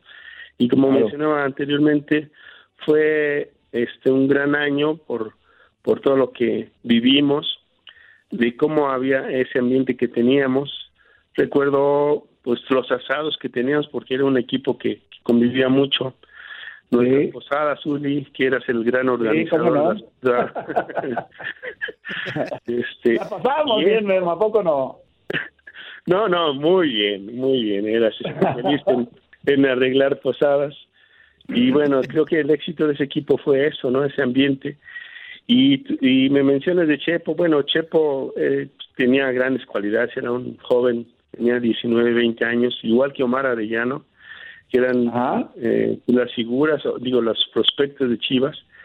Y a mí me tocaba mucho convivir con ellos, siempre me, me ponían de compañía de cuarto a Chepo o a, o a Omar. Y pues eran jóvenes con grandes cualidades. Y bueno, Chepo este, llegó a jugar a un gran nivel pues por la calidad que tenía y era muy abierto a escucharte, lo mismo que Omar. Y pues a mí me da gusto que al final eh, lograron cosas importantes este jovencitos con los que me tocó convivir. Los enseñaste bien, Memo, no seas modesto. no, fue un año muy bonito y, ma- y tenía compañeros, pues empezando, porque además era ma- la misma alineación siempre. Nada más eran, y los sí. cambios eran casi los mismos. Eras tú, era, eh, el- era este Lugo, Girarte, Eco. De- Demetrio y Pelón Gutiérrez. Jugaba yo, Mi jugaba compadre, sí. este Galindo, este Concho, Yayo, Cadáver, y yo entraba de cambio Dávalos y entraba Ah. Omar por Chepo, y eran los casi siempre los mismos. Y que también eso hacía que, que nos conocíamos muy bien en el campo, ¿no? Siempre participamos más o menos lo mismo, sabíamos a dónde movernos, sabíamos exactamente lo que teníamos que hacer en el campo. Era un equipo pues bien armado, nos acomodábamos bien en defensa para que no nos metían gol y, y, y éramos explosivos para la- atacar. Entonces era un, un equipo muy completo. Andrea. Hola, ¿qué tal, Guillermo? Te saluda Andrea Martínez. Yo quería eh, hablar un poquito sobre tu paso por Europa. En aquel entonces era un poco complicado que jugadores mexicanos emigraran al viejo continente. Tú tuviste la oportunidad de jugar en el, bar- en el Rayo Vallecano e incluso tuvi- estuviste cerca de, de pertenecer al Atlético de Madrid. ¿Cómo, cómo fue para ti este, pues, formar parte del fútbol europeo español? Sí, mira, yo tuve la fortuna, me siento muy agradecido con Dios porque yo desde el, antes del Mundial de Argentina en el 78 que jugamos en Alemania unos partidos, eh, fue la primera vez que yo tuve la oportunidad de que alguien se fijara en mí, que era el equipo, el fútbol alemán. Desafortunadamente me dijeron después del mundial hay un equipo interesado en ti, pero no, no tenemos un gran mundial, entonces fue la primera opción que, que este, se me negó pues por esa situación de no haber hecho un buen mundial. Y la segunda vez fue el Atlético de Madrid, y eso estuvo muy cerca porque vino el presidente del Atlético de Madrid, Alfonso Cabezas, y el, director deportivo en esa época era Héctor Núñez. Estuvieron en México, estuve con ellos y pues ya teníamos ya un arreglo importante. Desafortunadamente al final eh, no se hizo por, por razones que este que desconozco totalmente, pero bueno, no se hizo. Eso fue en 1981 y eh, el no haberme ido, ido yo le, le abrió la puerta a Hugo, porque si yo voy en esa época, que era en febrero del 81, este, en España nada más jugaban dos extranjeros y uno de los extranjeros en el Atlético de Madrid era Dirceu y el otro iba a ser yo. Entonces, a lo mejor Hugo no hubiera podido ir a ese equipo. Pudo haber ido a otro equipo a lo mejor porque la calidad la tenía. Pero bueno, eh, le abrió la puerta a Hugo esa posibilidad de que yo no fuera. Y bueno, la, ulti- la última y la tercera, la vencida, fue en 1985, que este, yo estaba en Tecos y Héctor Núñez, que te repito, había, era, había sido el director deportivo de- del Atlético de Madrid, en esta ocasión estaba dirigiendo ahora al Rayo Vallecano y entonces él me habla y me dijo, oye, yo quiero que vengas a jugar conmigo a, al- a España, al Rayo Vallecano, es un equipo pequeño de la ciudad de Madrid. Y bueno, pues como era el, iba a ser el Mundial del 86 y era el Pro de 85, entonces este pues eso facilitó para que yo pudiera ir allá, Tecos me, me facilitó todo. Y bueno, llegué al Rayo Vallecano, efectivamente un equipo pequeño, un estadio pequeño ahí del ba- barrio de Vallecas. Y bueno, pues a mí me sirvió para pues para cumplir ese sueño de, de jugar en, en otro país, en especial en España, y convivir con otro tipo de personas y jugar otro otro, otro tipo de fútbol, aunque era segunda división, pero era un, era, era fuerte la división. Y mí me dejó grandes enseñanzas en lo deportivo y también en lo personal, porque te ayuda a valorar lo que tienes en tu país. Entonces, fue un año bueno para mí y que me sirvió mucho y que, bueno, después regresando a España, pues me abre la puerta para llegar a, a Chivas, ¿no? Guillermo, ¿cómo estás? Te mando un fuerte abrazo. ¿Cómo fue la infancia de Wendy Mendizábal? ¿Complicada, alegre? Platícanos un poquito de eso. No, fue muy alegre, fue pues algo que recuerdo mucho. Fue en el lugar donde, donde yo crecí, aunque nací en la Ciudad de México, desde muy pequeño, pues yo casi casi recién nacido me llevaron al pueblo de donde era mi, mi mamá, que se llamaba San- se llama Santana Nextlalpan, en el Estado de México, y ahí crecí desde hasta los 12 años y fue muy agradable mi, mi infancia porque este conviví primero pues, con mis somos muchos hermanos somos nueve hermanos aunque en esa ocasión apenas éramos sí este tres o cuatro de los hermanos este con los que nos tocó estar ahí en, esa población. Y es donde empecé a jugar fútbol desde los ocho años. Ahí es donde mi padre eh, porque él era el más interesado yo creo que yo jugar fútbol este empecé a jugar en un equipo que se llama Aztlán. Y mi padre desde que yo tenía ocho años él decía que yo iba a ser futbolista profesional se los decía a los amigos yo en esa época no lo entendía. Yo jugaba fútbol porque me gustaba y lo jugaba todo el tiempo todo el día. Y y, em- empecé ahí a, a- jugarlo y yo jugaba de centro delantero. Por mucho tiempo jugué de centro delantero porque yo admiraba a Pelé. Yo quería ser como Pelé. Y bueno ya después de, de mi infancia a los hasta los 12 años en esa población que fue muy agradable convivir con con mis abuelos porque vivimos en la casa de mis abuelos donde teníamos que trabajar no era gratis teníamos que hacer cosas este porque mi abuelo tenía eh, la tienda de abarrotes, tenía la carnicería, vendía el petróleo, ven- tenía el molino de Nistamal, o sea, tenía como un Walmart. Entonces teníamos que trabajar, no era gratis estar con el abuelo. Bueno, después ahí cambié a, a otra población, a Cuautitlán, y ya ahí, a partir de los 15 años realmente empieza mi sueño. El sueño que era de mi papá se convierte en mi sueño, entonces es donde empiezo yo a buscar este eh, llegar a algún club y, y el club más cercano de Cuautitlán era este Cruz Azul en Jaso Hidalgo. Entonces empecé a ir a, a Jaso a probarme con el equipo donde jugaba en esa época, que se llama San Antonio, y jugamos un día contra el, equipo piloto de Cruz Azul. Y en ese partido contra el equipo piloto de Cruz Azul hablo con el entrenador y le pregunté si había la posibilidad de irme a probar. Entonces me imagino que algo vio en mí que, que me dijo que me presenta la siguiente semana. Y ya fue como empecé a ir a Cruz Azul y a las dos semanas ya pertenecía al equipo piloto y a los tres meses ya estaba jugando en la reserva. Y duré año y medio en reserva hasta que me tocó debutar a los 19 años.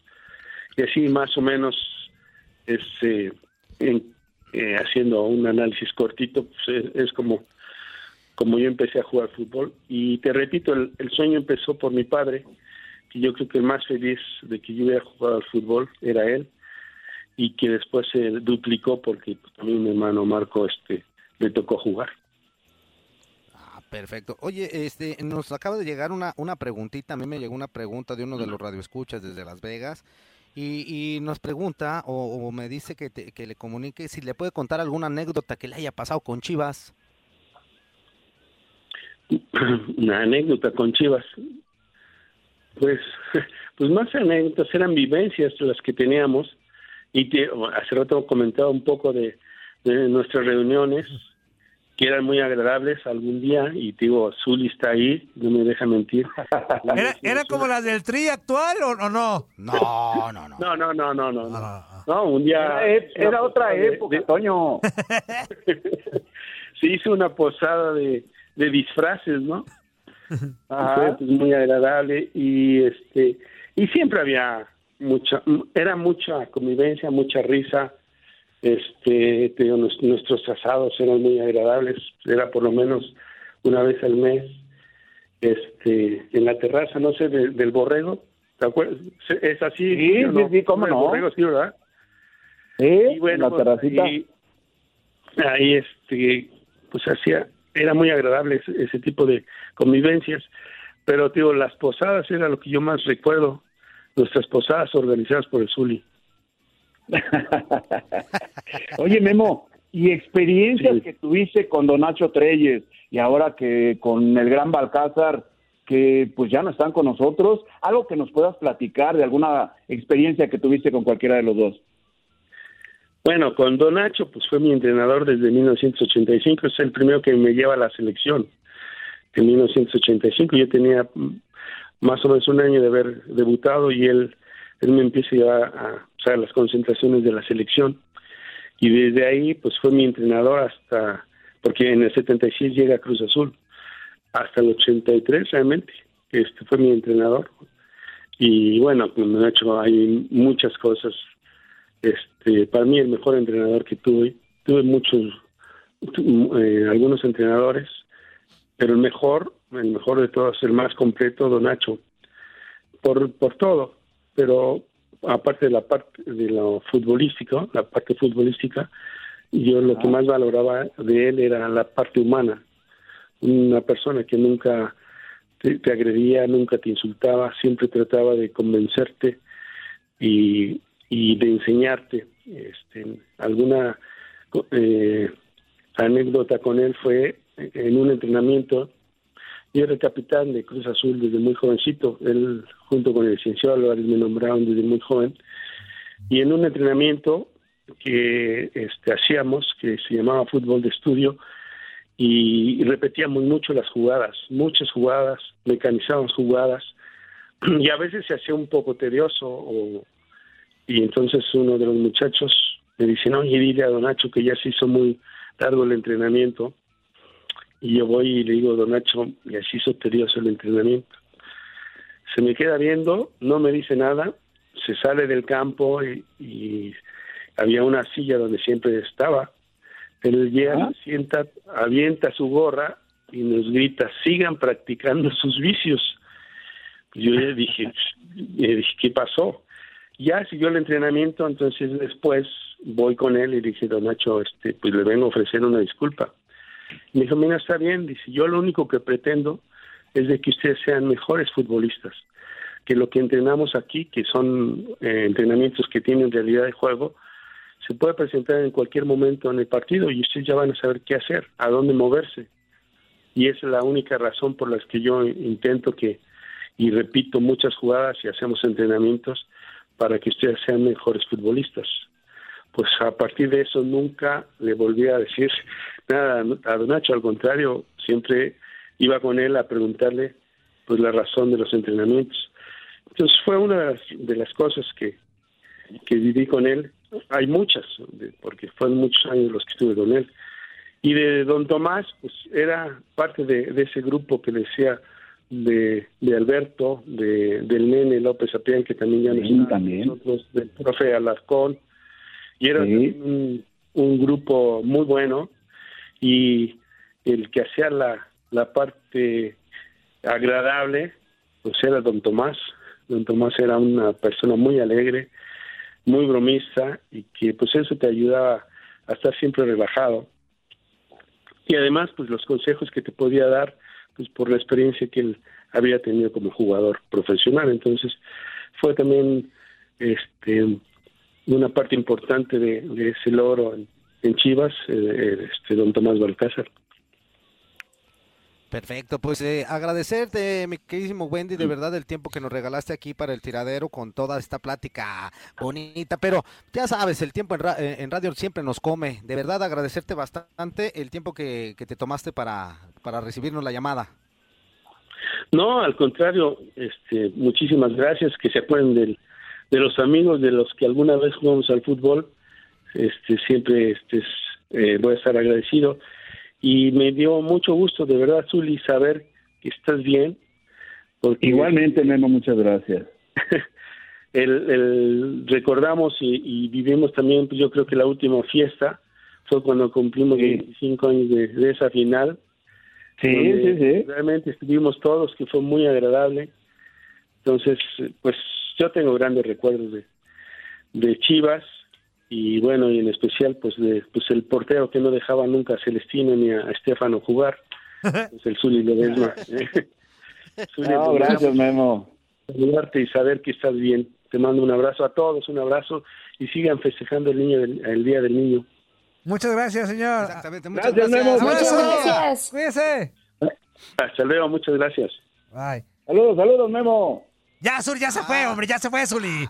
Oh, mi Zuli. bueno, ver, un gran Zuli. compañero, un buen amigo también.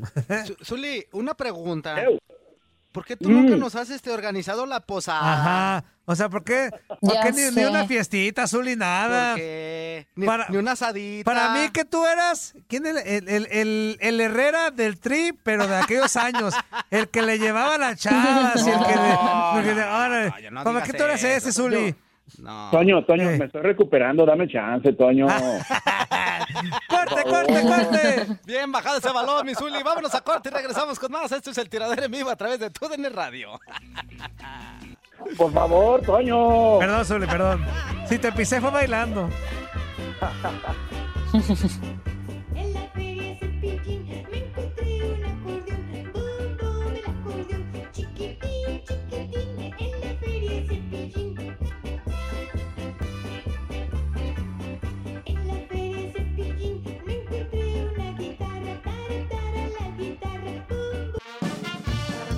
¿Qué pasó, chiquitines? ¿Qué tanto han aprendido en este programa? ¿Verdad que nada? Pues claro que no, no tendrían por qué. Pero qué divertidotas están dando, ¿a poco no? Esto es El Tiradero.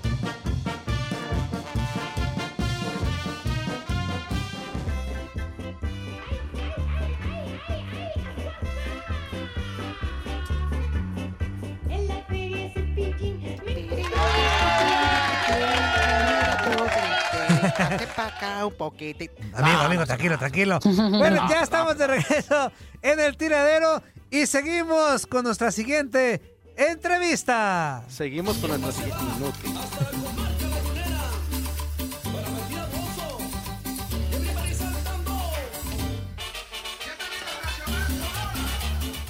Un enamorado del gol. El toque para Vicente Matías Buoso. Este dejando con Joffre. Otra oportunidad. Hay posición adelantada. No el disparo cruzado. Es el gol de la máquina.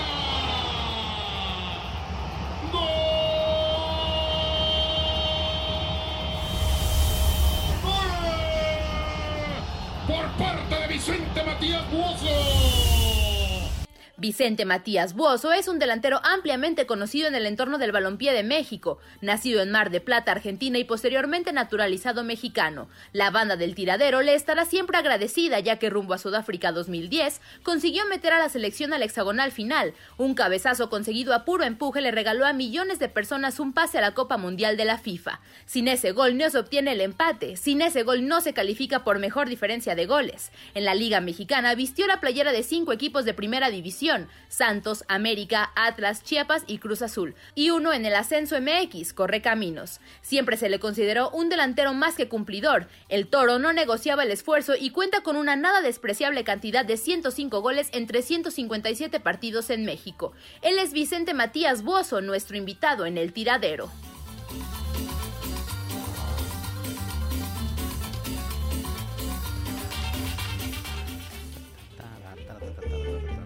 Y ahí es como saludamos al señorón Vicente Matías Buoso. ¡Buenos días! ¿Cómo Hola, estás, Matías? días. Muy bien, gracias a Dios. Qué bueno, bienvenido al tiradero, muchas gracias por tomar la llamada. Está el Zuli Ledesma, Juan Carlos Ábalos, Andrea Martínez y tu servilleta Toño Murillo. Pues primero que nada, en este 30 de abril, pues eh, para arrancar con esta entrevista, ¿cómo, cómo fue la infancia de Matías Buoso? Muy sana, muy, muy, digo, ya no somos tan, tan de la época de reciente, ¿no? Antes se podía salir a la calle de chiquito, se podía estar en la calle, uno, uno disfrutaba, no se daba cuenta de las carencias que tenía, era lo que vivía y la verdad, mi infancia fue muy feliz, no, no me puedo quejar. Me dieron todo dentro de las posibilidades que tenía mi papá, tuve todo, así que bien agradecido de ese lado con, con mis padres por, por la enseñanza y los valores que me dieron de chiquito.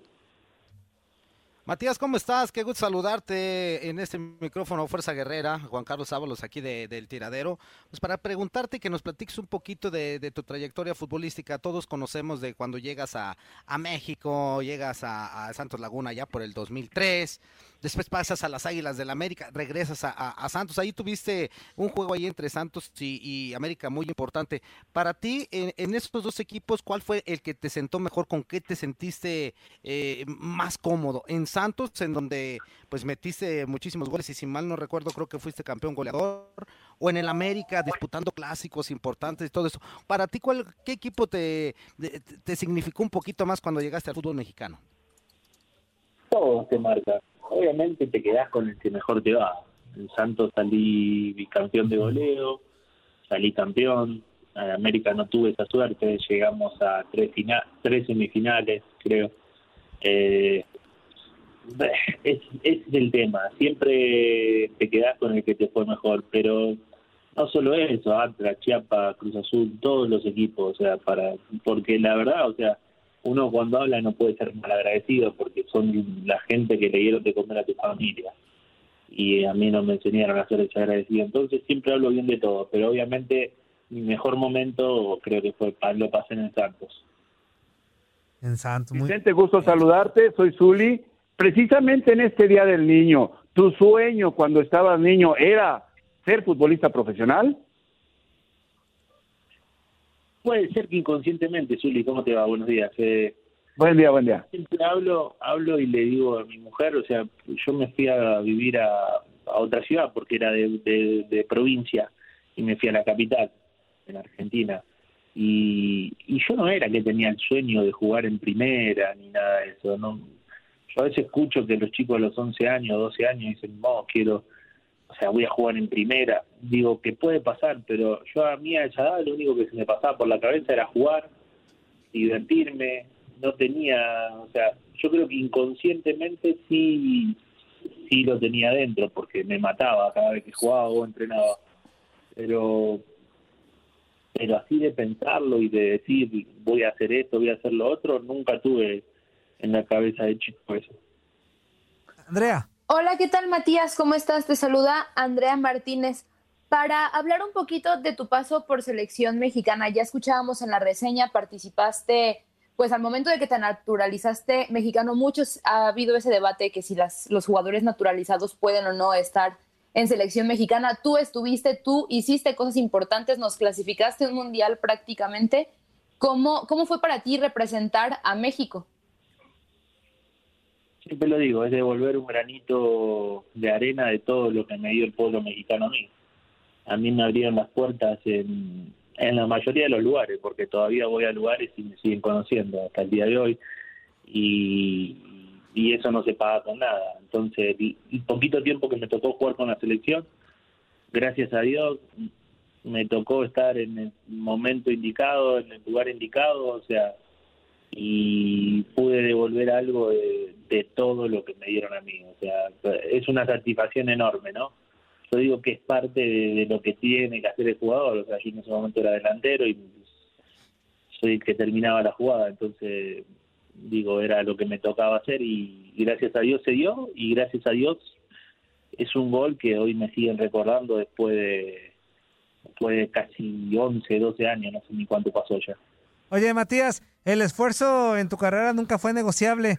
Este, ¿qué dejó de, aparte de los goles y, y todo lo que futbolísticamente ofreció Matías Buoso al fútbol mexicano?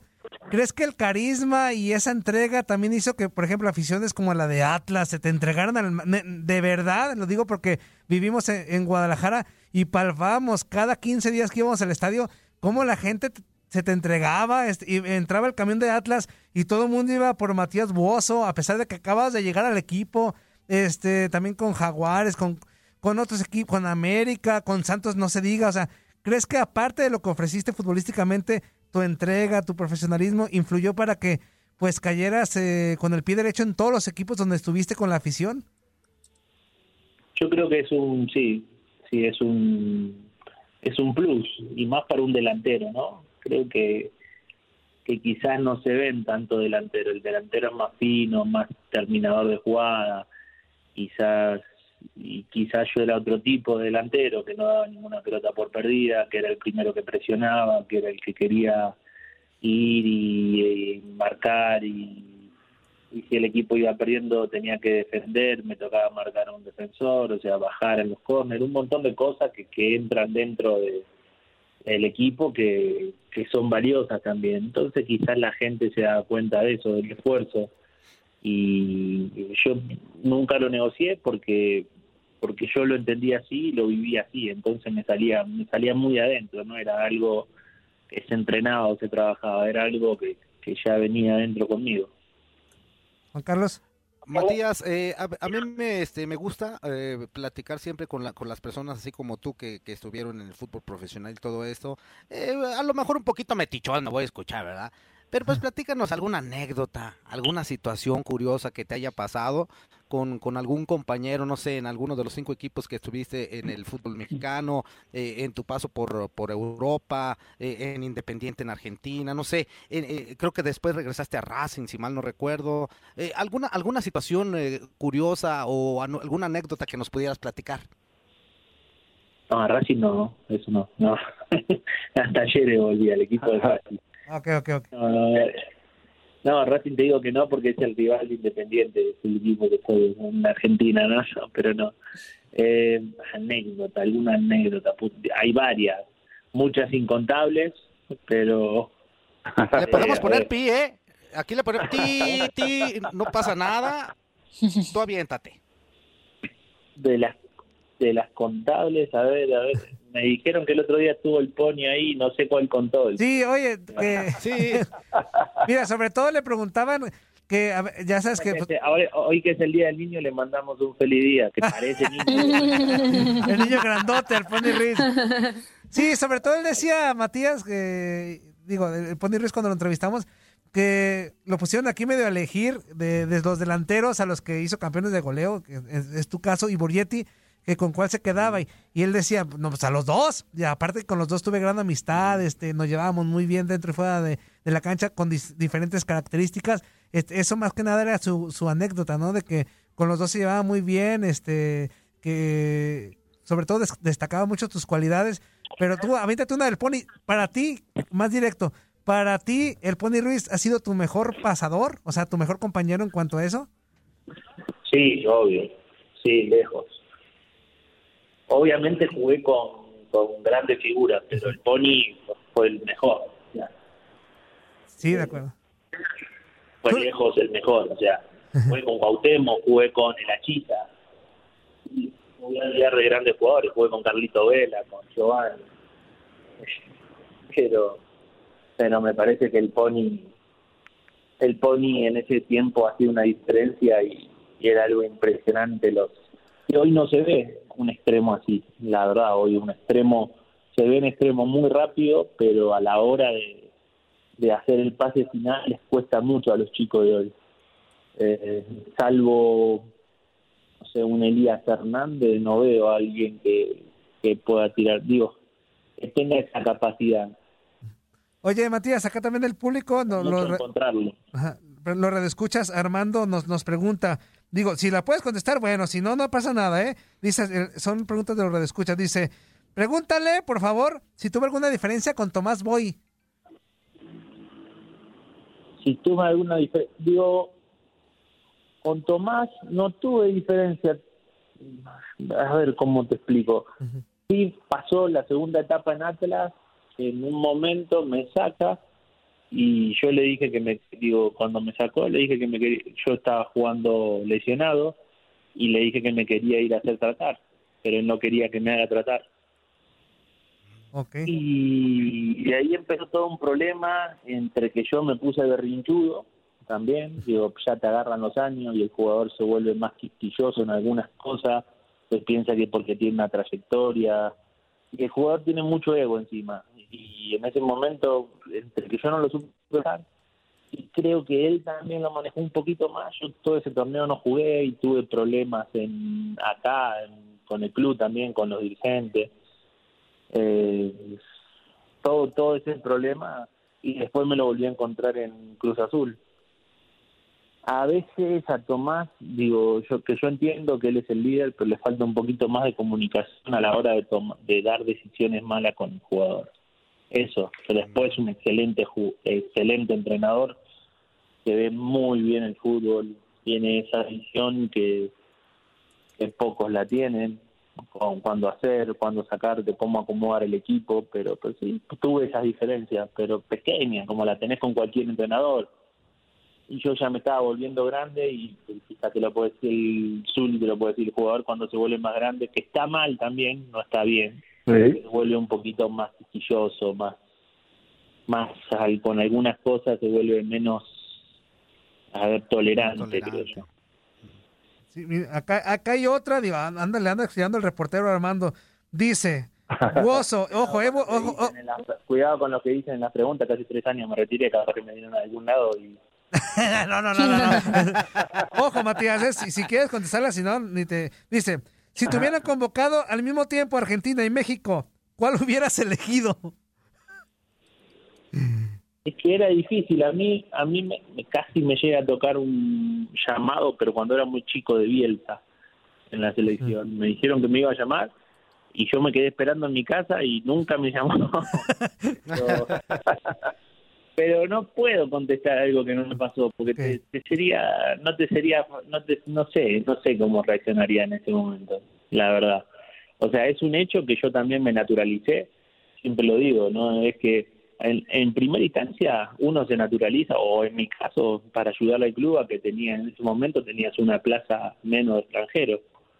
Digo, esa fue la primera opción. Y obviamente después entran un montón de cosas, porque mis tres hijos son mexicanos y todo.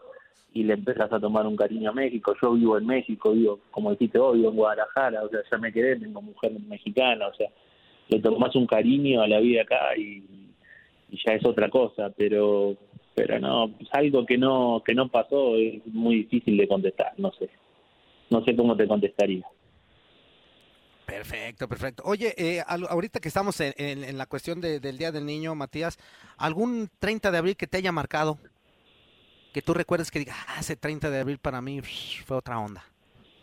Mm, No, viste que te decía de las carencias, yo no me daba cuenta cuando era chiquito. En Argentina se festeja mucho el Día de los Reyes, no el Día del Niño, sino una Navidad. Una Navidad que me regalaron la camiseta de mi equipo, que la buscamos por todos lados y ahí cuando, se puede decir, cuando ya sabían, ¿no? de dónde venía y era un regalo o otro, no te, no te daban los dos, te daban uno que podían y el otro no como a todos los chicos en ese momento le dando, pero bueno, podíamos uno. Y, y yo me enteré hace poquito. Y ese regalo, pues digo, paseamos por toda la ciudad, que tampoco es tan grande en Mar del Plata, y, y no lo podíamos encontrar hasta que lo encontramos y tenía una linda alegría. Es uno de los, o el único regalo que me acuerdo en mi vida que, que, que lo, que lo deseé tanto. En ese momento era la camiseta, yo era hincha de boca cuando era chiquitito, y era la camiseta de boca. Ah, Ok. Oye, Matías, ya para terminar la, la charla y agradecerte, eh, ¿el momento más triste o el más divertido en la carrera de Matías Buoso como futbolista? divertidos hay muchos divertidos es eh, yo era un tipo muy muy alegre triste quizás la final del 2010 que me tocó errar penal. Y divertido momentos divertidos hay muchos. Hay infinidad momentos que pasamos. Uno de los mejores grupos que me tocó es el Santos que cuando llegué del 2002 2003 entonces me preguntabas una anécdota un día terminando un partido, pusimos, nos pusimos a babear un rato terminando y terminamos no sé en dónde, no sé a dónde terminamos, también con toda la banda, que ahí estaba el pony, andaba saltando en la, en las camas, no, había, había momentos muy divertidos, o sea, había momentos muy divertidos que, que, que la pasábamos y no había tanta repercusión como ahora, porque ahora con el tema de los celulares y todo ya cambió mucho la cosa, entonces quizás nos sacábamos ventaja, nos podíamos dar ciertos lujos en aquellos momentos. Oye, oye, Matías, perdón, compañeros, es que está me vino a la mente. El pasado lunes entrevistamos a Carlos Adrián Morales, que es amigo tuyo, este, y que compartieron eh, en ese equipo de Santos y nos platicó una anécdota porque recordamos esa final. Digo, desafortunadamente para el conjunto lagunero, este, y los que integraban el equipo. Y decía, cuando fueron los penales, yo le dije de broma a Matías, fállalo y déjame a mí, eh, déjame a mí ser campeón.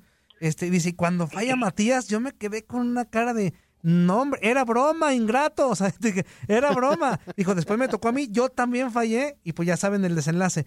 Este, así fue ese momento que, te- ¿sí te bromeó con eso? Si, si lo hizo, no te voy a mentir, no me acuerdo. Pero con Carlito concentrábamos juntos, compartíamos.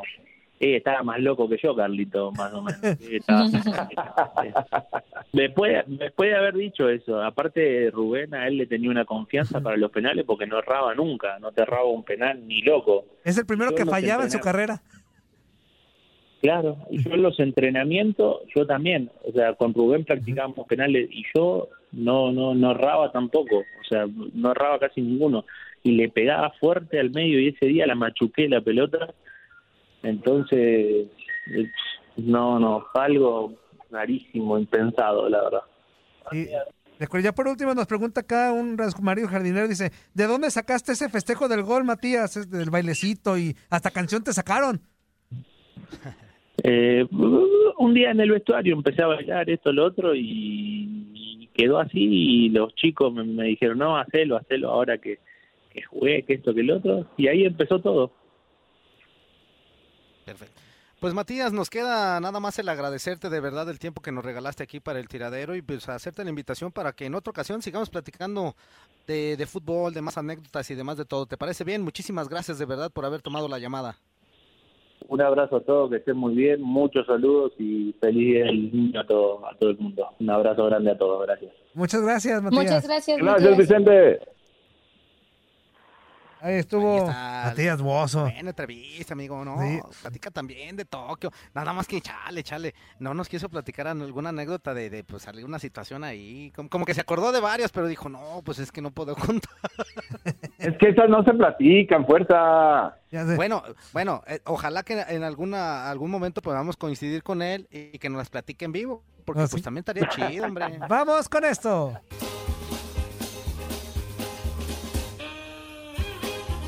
En tu casa, en tu trabajo, ¿no te pelan? No te preocupes, nosotros tampoco lo vamos a hacer, pero seguro te servirá para que te desahogues. Estos son los que pacho. Andrea. Andrea, qué, qué Ya me malvada. regañó Barbas de Barrabás, ¿eh? ¿Ah, sí? Échame, Sí, échamelo. Dice por acá. Buen día, chavos. Buenos días, mi cabeza de beso.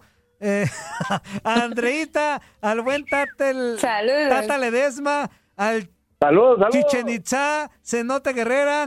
Que tengan un excelente día. Ya deberían de quitar el corte informativo. Queremos, queremos más tiradero y más pleito.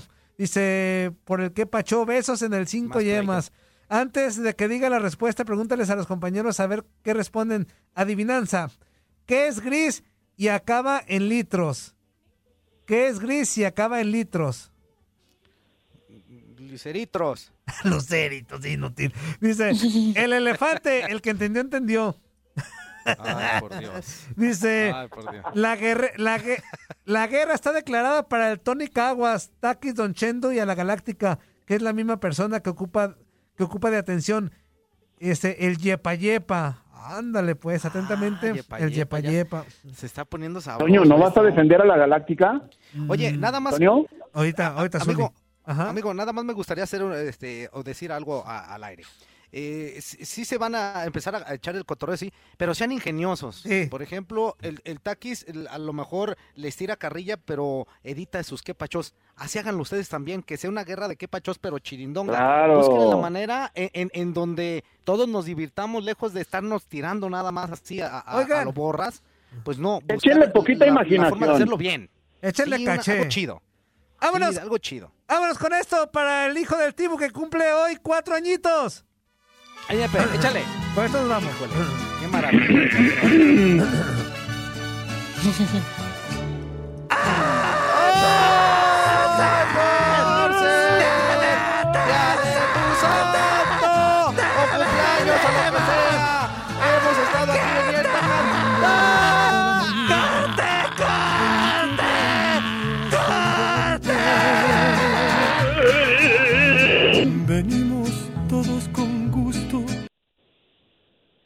Y placer a felicitarte.